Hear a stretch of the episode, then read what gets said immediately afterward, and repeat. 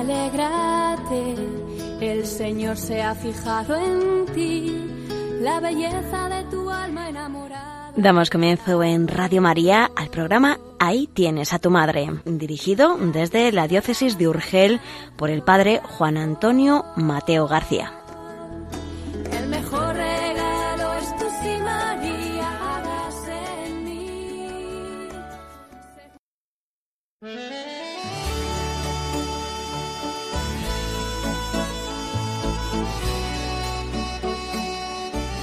Estimados en María, bienvenidos al programa Ahí tienes a tu madre.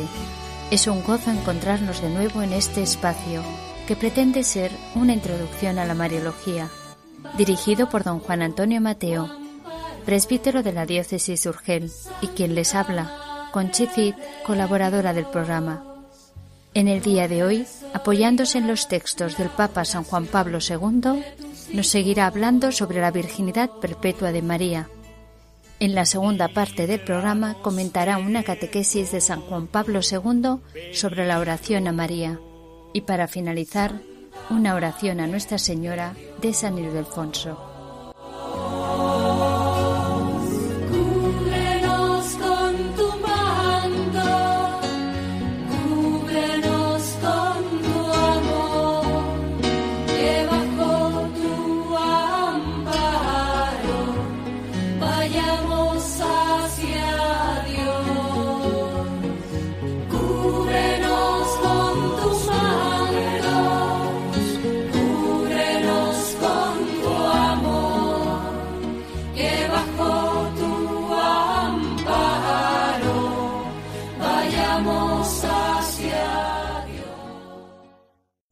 Queridos oyentes y devotos de la Santísima Virgen María, iniciamos un nuevo programa, o mejor dicho, una nueva sesión de este programa dedicado sobre todo a conocer más para amar más a la Virgen. En la primera parte voy a insistir en algunos puntos de lo tratado anteriormente sobre un tema verdaderamente importante como es la virginidad perpetua de María, una verdad de fe fundamental que desgraciadamente hace poco desde medios de comunicación de gran alcance fue cuestionada por personas que deberían aportar luz y no humo precisamente.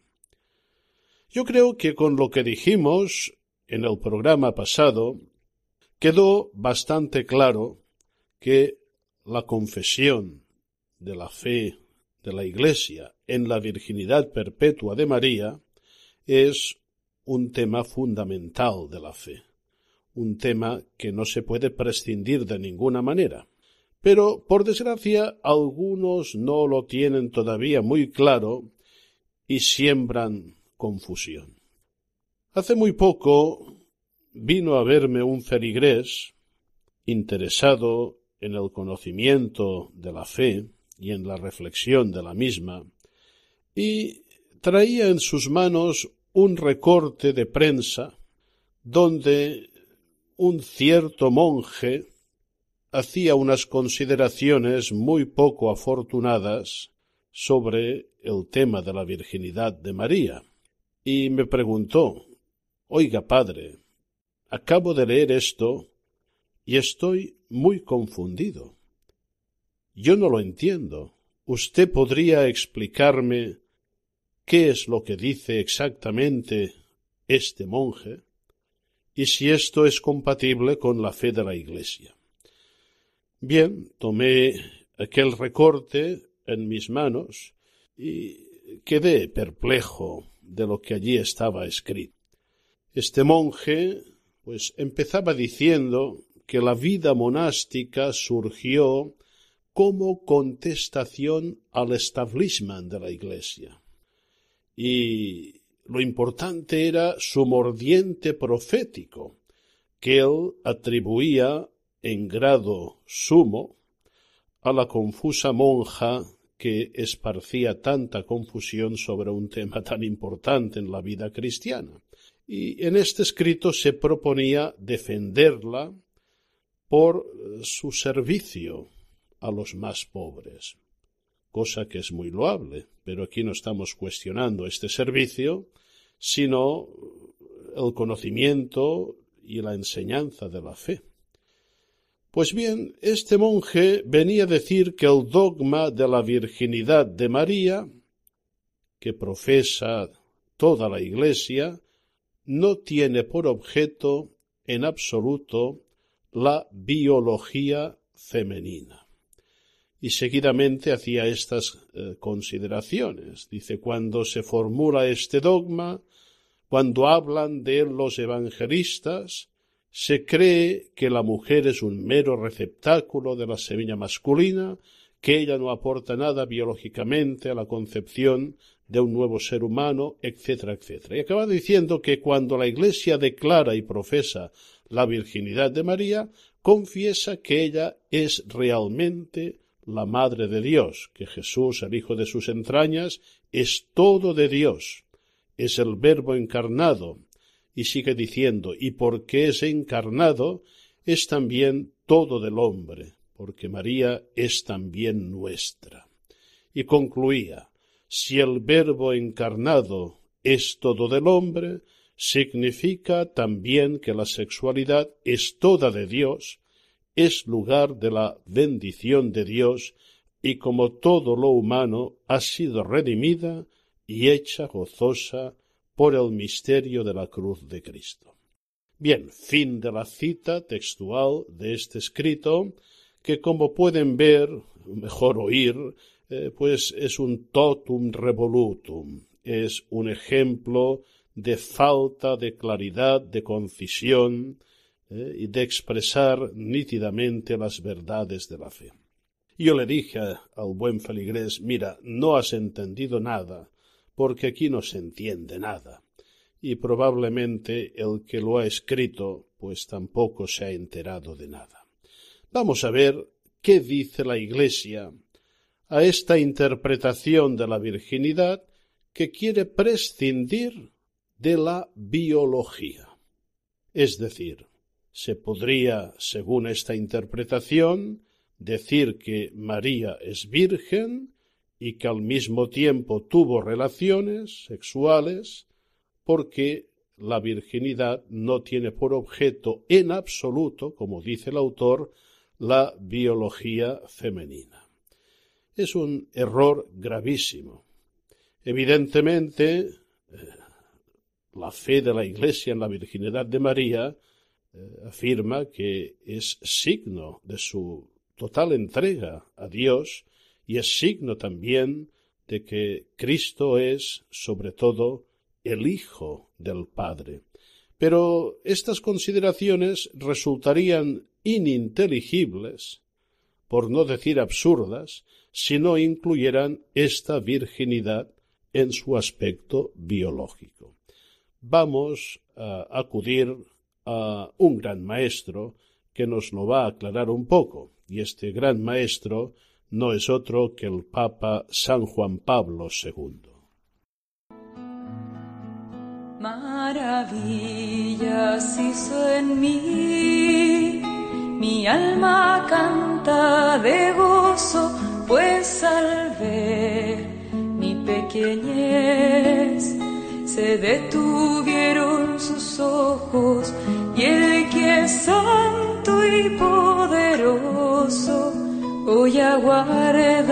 por mí sí. Mi alma canta de gozo, maravillas hizo en mí. Maravillas hizo en mí, del alma brota mi canto, el Señor me ha amado más que a los lirios del campo, por el Espíritu Santo, Él habita hoy en mí, no cese nunca mi canto, maravilla hizo en mí.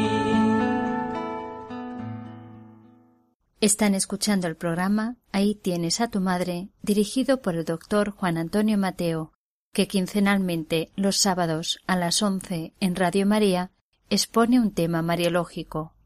En esta primera parte del programa dedicado a la virginidad perpetua de María. En una catequesis del ya lejano año 1996, San Juan Pablo II nos decía que el testimonio uniforme de los Evangelios confirma que la fe en la concepción virginal de Jesús estaba enraizada firmemente en diversos ambientes de la Iglesia primitiva. E insistía, por eso carecen de todo fundamento algunas interpretaciones recientes que no consideran la concepción virginal en sentido físico o biológico, sino únicamente simbólico o metafórico. Designaría a Jesús como don de Dios a la humanidad. Lo mismo hay que decir de la opinión de los otros, según los cuales el relato de la concepción virginal sería, por el contrario, un teologúmenon, es decir, un modo de expresar una doctrina teológica, en este caso la filiación divina de Jesús, o sería su representación mitológica. Y acababa diciendo, los evangelios contienen la afirmación explícita de una concepción virginal de orden biológico, por obra del Espíritu Santo, y la Iglesia ha hecho suya esta verdad ya desde las primeras formulaciones de la fe y nos mandaba a ver el Catecismo de la Iglesia Católica en su número 496. Ya ven, nada nuevo bajo el sol. Si este buen monje se hubiera formado e informado bien, leyendo, por ejemplo, el magisterio del Papa San Juan Pablo II, pues no andaría tan confuso ni sembraría tanta confusión. Quiero también recordar que en esta catequesis que he citado de San Juan Pablo II, el santo pontífice nos daba algunos apuntes a tener en cuenta sobre el magisterio de la Iglesia, el más solemne. Nos recordaba que el concilio de Calcedonia, celebrado el año 451, en su profesión de fe, redactada esmeradamente y con contenido definido de modo infalible, afirma que Cristo en los últimos días por nosotros y por nuestra salvación fue engendrado de María Virgen, Madre de Dios en cuanto a la humanidad. También nos recordaba el tercer concilio de Constantinopla del año 681 proclamaba que Jesucristo nació del Espíritu Santo y de María Virgen, que es propiamente y según verdad Madre de Dios según la humanidad. Y finalmente una cita muy a tener en cuenta del magisterio más reciente de la Iglesia, concretamente del Concilio Vaticano II, que decía, destacando de María, por su fe y su obediencia engendró en la tierra al Hijo mismo del Padre, ciertamente sin conocer varón, cubierta con la sombra del Espíritu Santo. Constitución Lumen Gentium número 63. Yo creo, queridos oyentes, que más claro, pues el agua, más claro que el agua. Finalmente, y esto me parece oportuno comentarlo, el Papa Juan Pablo II recuerda pues que la virginidad de María forma parte del patrimonio y de la enseñanza perenne de la Iglesia y que está perfectamente definida, pero que no se ha creído conveniente, salvo alguna excepción, entrar eh, en cosas que son obvias, es decir, en lo que se entiende por virginidad. Y en este sentido yo también me refería, y conviene que lo entiendan los oyentes y también lectores de mi blog, que tal vez, pues, vista tanta confusión, eh, no iría mal alguna definición que entrara en definir lo que es eh, obvio y implícito para cualquier mente que piense un poco. Y en este sentido nos decía lo siguiente en aquella catequesis San Juan Pablo II. Aunque las definiciones del magisterio, con excepción del concilio de Letrán del año 649, convocado por el Papa Martín I, no precisan el sentido del apelativo virgen, se ve claramente que este término se usa en su sentido habitual, la abstención voluntaria de los actos sexuales y la preservación de la integridad corporal. En todo caso, la integridad física se considera esencial para la verdad de fe de la concepción virginal de Jesús. Así lo explica también el Catecismo de la Iglesia Católica en su número 496. Maravillas hizo en mí, mi alma canta de gozo, pues al ver mi pequeñez se detuvieron sus ojos y el que es santo y poderoso hoy aguarda por mí sí. Mi alma canta de gozo, maravillas hizo en mí. Maravillas hizo en mí, del alma brota mi canto, el Señor me ha amado más que a los lirios del campo, por el Espíritu Santo, Él habita hoy en mí, no cese nunca mi canto, maravillas hizo en mí. Y finalmente, en esta primera parte del programa ofrezco en primicia a los oyentes unas reflexiones que serán publicadas en mi blog próximamente algo más ampliadas. La confesión de fe de la Iglesia en la perpetua virginidad de María se vacía completamente de significado si se excluye la dimensión más obvia de la virginidad, es decir, su dimensión corporal. Prefiero hablar de dimensión corporal más que biológica, si bien la corporeidad presupone la biología, también la supera en la medida que la concreta y la personaliza. En toda la tradición cristiana se da por supuesta esta realidad. María es virgen porque nunca ha conocido varón porque se ha entregado totalmente en cuerpo y alma a Dios y a su designio salvador. La virginidad de María es signo de su entrega incondicional y perpetua. Algunas expresiones bíblicas, magisteriales y litúrgicas eh, explicitan incluso esta dimensión corporal, siempre presupuesta, y sin la cual eh, sería absurdo hablar de virginidad. Así, por ejemplo, se dice sin haber tenido relaciones, sin semilla viril.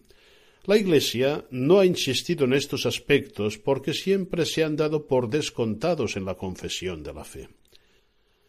Reinterpretar la virginidad de María, excluyendo su dimensión corporal y biológica, es una aberración relativamente nueva aunque hunde sus raíces en un gnosticismo ajeno y contrario a la fe. Para que me entiendan eh, los oyentes, en una ideología ajena a la fe y muchas veces contraria a la fe. Un gnosticismo que combatió vigorosamente San Ireneo de Lyon para quien era inconcebible la salvación sin la carne, sin esta dimensión eh, más frágil de nuestro ser. Y hay que decir que hace un flaco servicio a la fe del pueblo de Dios el vaciar de su verdadero sentido las verdades de la fe, retorciendo violentamente el lenguaje para hacer decir a las palabras justo lo contrario de lo que realmente significan. Recomendaría también a nuestro confuso monje la preciosa carta que San Jerónimo escribió contra el vidrio con el sugestivo título de Sobre la virginidad perpetua de María bendita. A pesar de los siglos de distancia, mantiene una rabiosa actualidad. Y acabo citando un canon del concilio de Letrán celebrado el año 649. Los padres del concilio, inspirados por el Espíritu Santo, declaraban si alguno, de acuerdo con los santos padres, no confiesa que María Inmaculada es real y verdaderamente Madre de Dios y siempre Virgen, en cuanto concibió al que es Dios único y verdadero, el Verbo engendrado por Dios Padre desde toda la eternidad en estos últimos tiempos, sin semilla humana y nacido sin corrupción de su virginidad, que permaneció intacta después de su nacimiento, sea anatema. Yo creo que está muy claro. Y damos por cerrado este tema.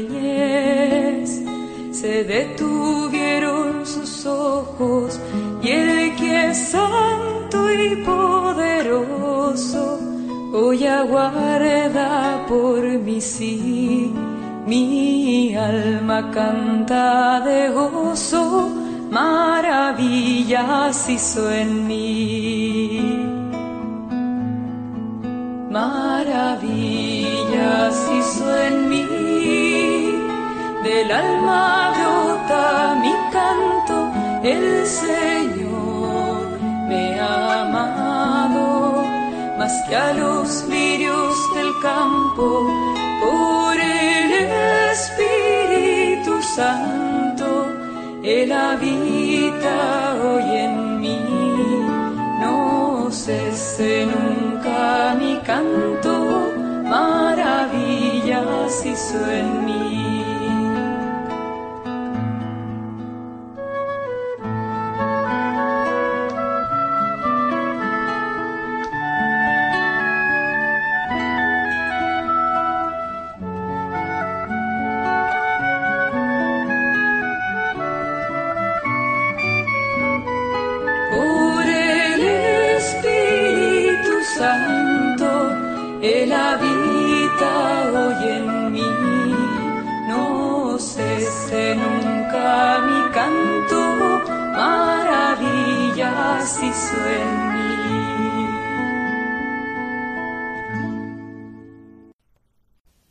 Están en la sintonía de Radio María.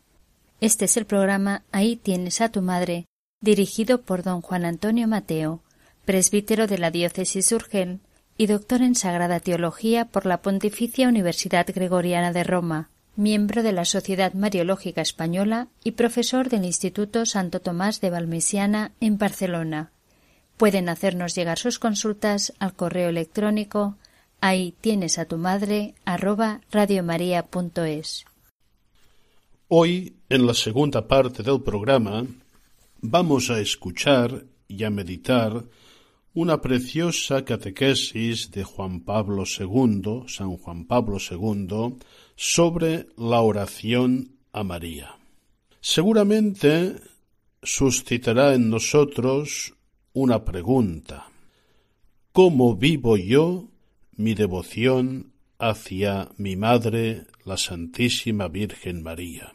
Y junto a esta pregunta también encontraremos caminos muy concretos, muy conocidos, para vivir esta devoción a la Virgen que es constitutiva de la vida cristiana. En el primer punto, el Santo Pontífice nos recordaba que el culto mariano se expresa en fiestas litúrgicas, la liturgia, y también en tantas expresiones de piedad. Nos recuerda la primera invocación mariana, que todos los devotos de María deberíamos conocer de memoria y recitar a menudo. Es aquella famosa oración bajo tu amparo, sub tuum presidium. También menciona el himno oriental Acacistos, que quiere decir que se reza en pie, no sentado, y que tiene unos textos preciosos. Invito a los oyentes a descubrirlo, a escucharlo, a rezarlo. En el segundo punto, el Papa nos recuerda estos momentos fuertes de la oración tradicional del Ángelus y del Santo Rosario, con las letanías a la Virgen, sobre todo las más conocidas, que son las que se rezan en el santuario de Loreto y que se llaman letanías lauretanas. También es muy bueno aprenderlas de memoria. Finalmente, en el tercer punto, el Papa nos recuerda que con la devoción mariana los cristianos reconocemos el valor de la presencia de María en el camino hacia la salvación, acudiendo a ella para obtener todo tipo de gracias. Y en este acudir a María, cómo no recordar las grandes peregrinaciones ininterrumpidas a los santuarios marianos, que tanto nos gusta realizar a los devotos de la Virgen. Finalmente, y como síntesis de toda esta enseñanza, el Santo Pontífice nos decía que la devoción a María, dando relieve a la dimensión humana de la encarnación, ayuda a descubrir mejor el rostro de un Dios que comparte las alegrías y los sufrimientos de la humanidad, el Dios con nosotros, que ella concibió como hombre en su seno purísimo, engendró, asistió y siguió con inefable amor desde los días de Nazaret y de Belén a los de la cruz y la resurrección. Con María el camino cristiano se hace hermoso, bello, tierno, profundamente humano. Dice así la catequesis de San Juan Pablo II sobre la oración a María. A lo largo de los siglos, el culto mariano ha experimentado un desarrollo ininterrumpido, además de las fiestas litúrgicas tradicionales dedicadas a la Madre del Señor, ha visto florecer innumerables expresiones de piedad, a menudo aprobadas y fomentadas por el magisterio de la Iglesia. Muchas devociones y plegarias marianas constituyen una prolongación de la misma liturgia y a veces han contribuido a enriquecerla, como en el caso del oficio en honor de la bienaventurada Virgen María, y de otras composiciones que han entrado a formar parte del breviario. La primera invocación mariana que se conoce se remonta al siglo III y comienza con palabras Bajo tu amparo, subtum presidium, nos acogemos Santa Madre de Dios. Pero la oración a la Virgen más común entre los cristianos desde el siglo XIV es el Ave María. Repitiendo las primeras palabras que el ángel dirigió a María, introduce a los fieles en la contemplación del misterio de la Encarnación. La palabra latina ave, que corresponde al vocablo griego jaire, constituye una invitación a la alegría y se podría traducir como alégrate. El himno oriental Acátistos repite con insistencia este alégrate. En el Ave María llamamos a la Virgen llena de gracia, y de este modo reconocemos la perfección y belleza de su alma. La expresión El Señor está contigo revela la especial relación personal entre Dios y María, que se sitúa en el gran designio de la alianza de Dios con toda la humanidad.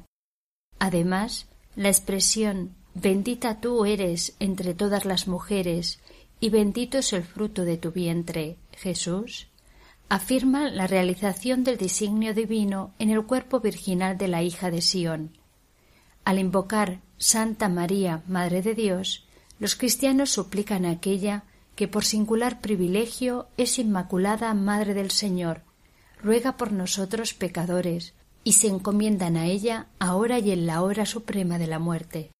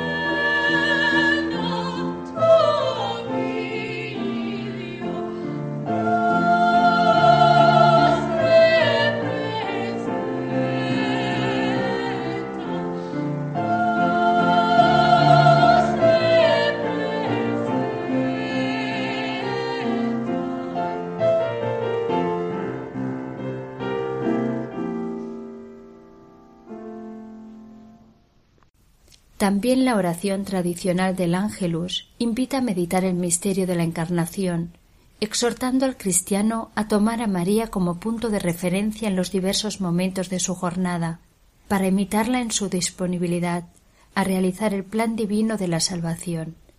Esta oración nos hace revivir el gran evento de la historia de la humanidad, la Encarnación, al que hace ya referencia cada Ave María.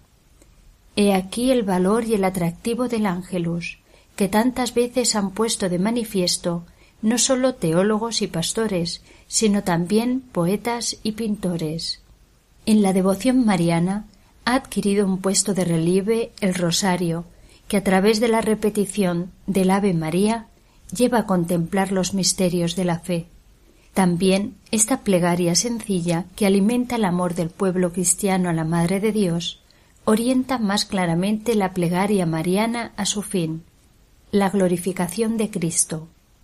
El Papa Pablo VI, como sus predecesores, especialmente León XIII, Pío XII y Juan XXIII, tuvo en gran consideración el rezo del rosario y recomendó su difusión en las familias. Además, en la exhortación apostólica Marialis Cultus ilustró su doctrina, recordando que se trata de una oración evangélica centrada en el misterio de la encarnación redentora y reafirmando su orientación claramente cristológica. A menudo la piedad popular une al rosario las letanías, entre las cuales las más conocidas son las que se rezan en el santuario de Loreto y por eso se llaman lauretanas. Con invocaciones muy sencillas ayudan a concentrarse en la persona de María para captar la riqueza espiritual que el amor del Padre ha derramado en ella.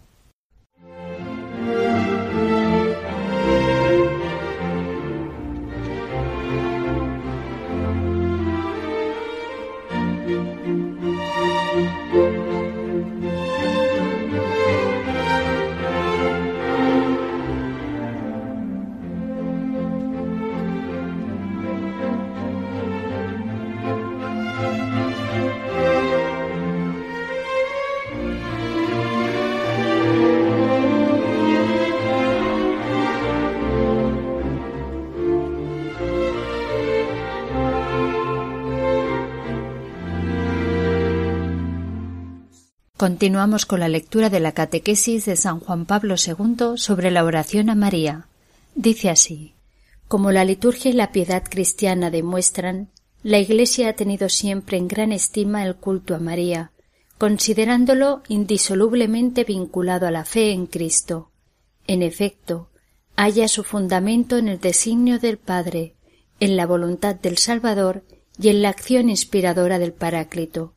La Virgen, habiendo recibido de Cristo la salvación y la gracia, está llamada a desempeñar un papel relevante en la redención de la humanidad. Con la devoción mariana, los cristianos reconocen el valor de la presencia de María en el camino hacia la salvación, acudiendo a ella para obtener todo tipo de gracias. Sobre todo, saben que pueden contar con su maternal intercesión, para recibir del Señor cuanto necesitan para el desarrollo de la vida divina y al fin de alcanzar la salvación eterna. Como atestiguan los numerosos títulos atribuidos a la Virgen y las peregrinaciones ininterrumpidas a los santuarios marianos, la confianza de los fieles en la Madre de Jesús los impulsa a invocarla en sus necesidades diarias. Están seguros de que su corazón materno no puede permanecer insensible ante las miserias materiales y espirituales de sus hijos. Así, la devoción a la Madre de Dios, alentando la confianza y la espontaneidad, contribuye a infundir serenidad en la vida espiritual y hace progresar a los fieles por el camino exigente de las bienaventuranzas.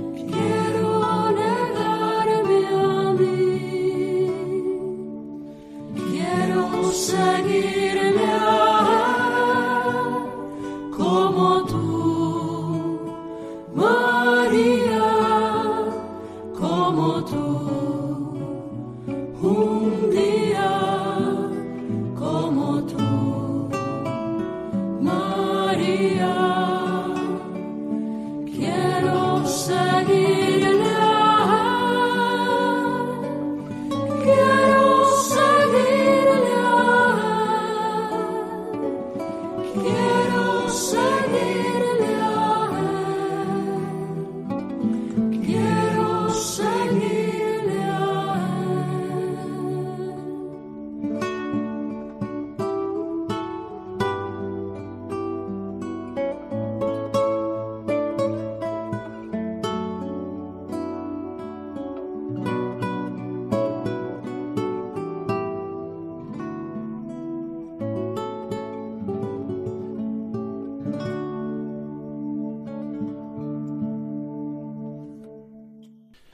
Para contactar con el director del programa pueden formular sus consultas a través del correo electrónico ahí tienes a tu madre arroba radiomaria.es.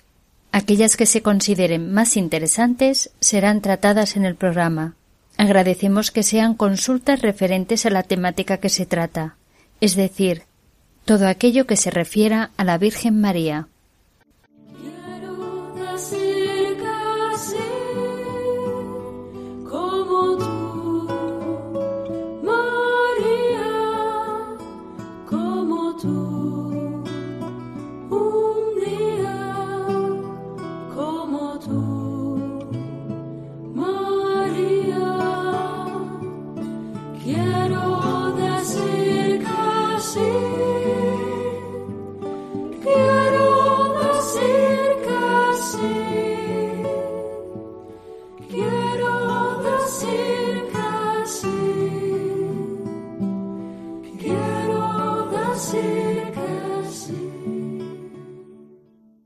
Acabaremos el programa de hoy con una oración a María, una preciosa oración de San Ildefonso, obispo de Toledo, una oración a la que invito a todos los oyentes a unirse en la recitación de la misma. Dice así.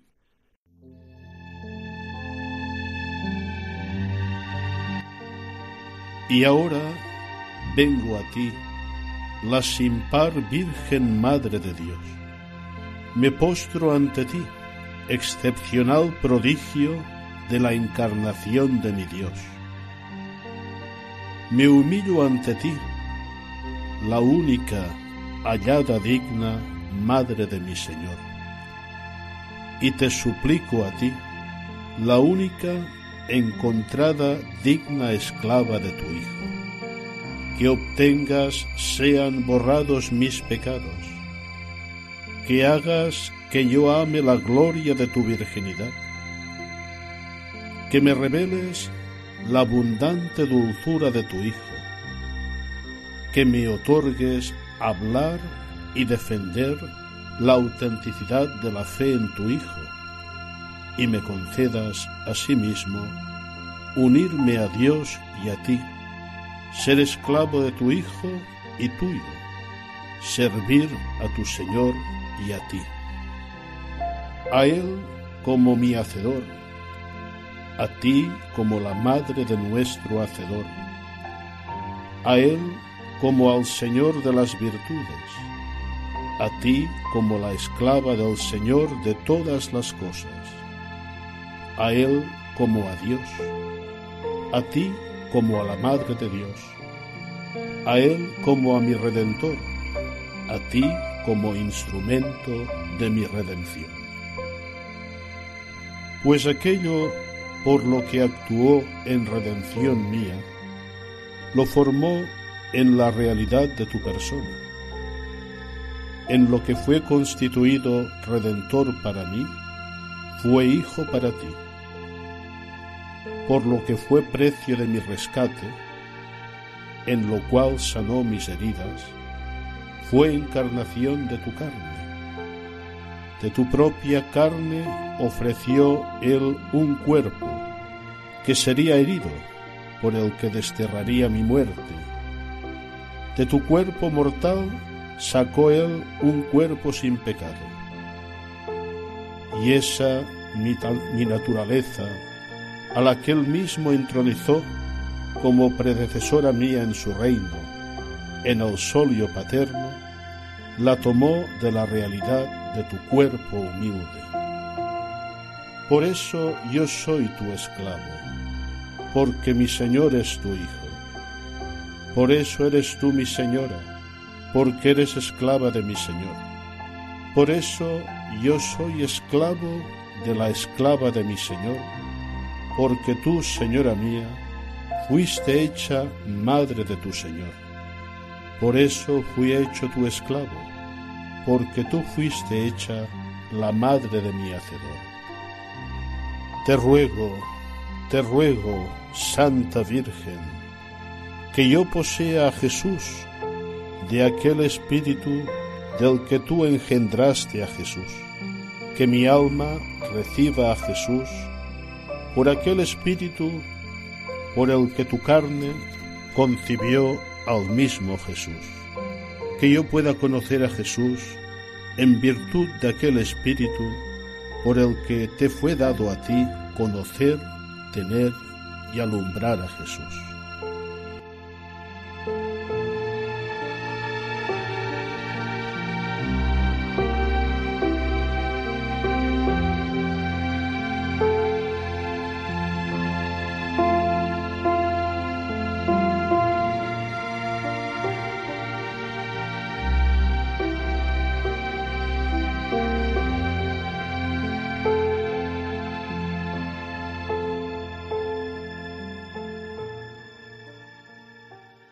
Y con esta bella oración nos despedimos hasta el próximo 18 de marzo a las 11 de la mañana. Vivamos muy unidos en esta cuaresma a María.